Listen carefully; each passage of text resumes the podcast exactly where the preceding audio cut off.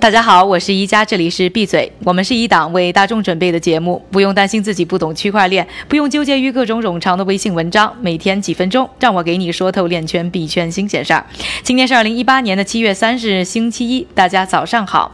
之前呢，咱们的节目就聊过啊，因为市场呢非常期待美国证券交易委员会，也就是 SEC 能够推进比特币 ETF 的批准，所以带来了最近一波啊比特币价格的上扬。这件事又有新动态要和大家分享了。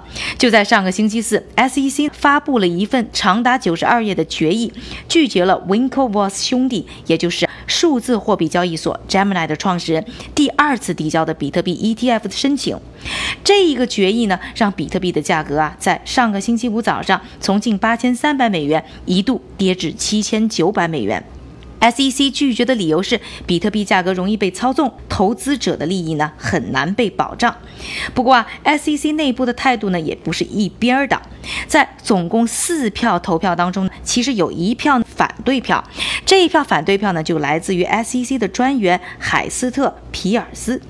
海斯特皮尔斯呢随后就发布了声明。他认为呢，SEC 的裁决不在职权范围内，过分关注比特币本身，而不是它的衍生物 ETF。同时呢，作为监管机构啊，SEC 的责任不应该是判断某种投资是不是有价值，而是让投资者自己去判断。同时呢，他还认为批准 ETF 能够帮助机构投资人进场，帮助市场规范化。进一步的保护散户的利益。当然，市场的希望依旧存在。不但 Winklevoss 兄弟中有人声明表示将继续和 SEC 合作，推进合规比特币 ETF 产品的上市。看来他们又有了再次申请的计划。另外，还有多个机构的 ETF 申请呢，还没有得到结论。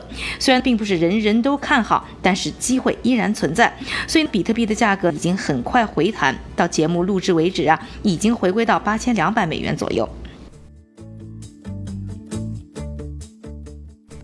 今天还想和大家解释一个在区块链当中经常会提到的名词，就是分叉。分叉指的是区块链分裂成两个不同的路径，路径不同一般是共识的规则出现了区分，也就意味着用户或者说节点就要在新旧规则当中二选一。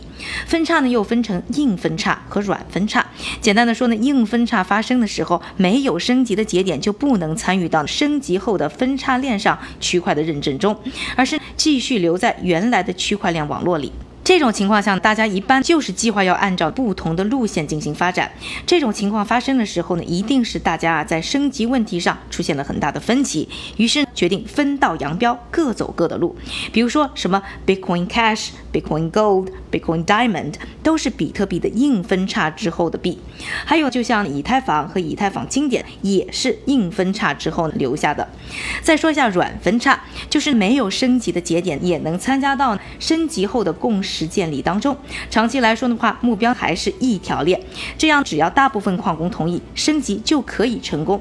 在一些简单的升级当中呢，我们经常是可以看看见的。说完了今天呢和大家聊的两个主要话题之后，下面的时间还是交给我们的韭菜哥，他给大家准备了一系列链圈币圈的快讯，并会更新一下最新的币价走势。好的，感谢一家，接下来又是韭菜我的时间了。我们先来看看链圈哪些新项目和新消息。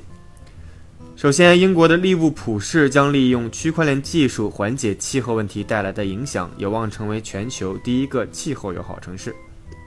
另外，一直备受争议的 TAZES 最近宣布将由四大普华永道进行审计，而这次能否成功洗白，我们会继续为大家持续关注。第三，韩国第二大移动运营商 KT 于本周二推出了以区块链技术驱动的商业网络，并号称明年将实现每秒处理十万笔交易的功能。接下来，我们再来看一组币圈的新报告。美国富国银行 Wells Fargo 和 Gallup 刚刚联合进行了一项调查，结果显示，美国目前只有百分之二的投资者拥有比特币。有百分之二十六的美国投资者表示，他们对数字货币很感兴趣，但是只有不到百分之五的受访者表示将在未来购买数字货币。最后，我们还要和大家预告一下，明天的节目里啊，我们会和大家分享计算机科学家吴军博士和硅谷区块链项目 Definity 科学家有关区块链技术应用和发展的对话，希望大家不要错过。今天的币圈链圈名人点评来自火币的李林，他表示啊，火币计划在本年度争取打进日本并进行合法经营。另外啊，他还放话说，火币今年的目标是能够在市场排名前十的主流国家落地，同时火币云能够在拓展一百个国家和地区，也是今年下半年的主要目标。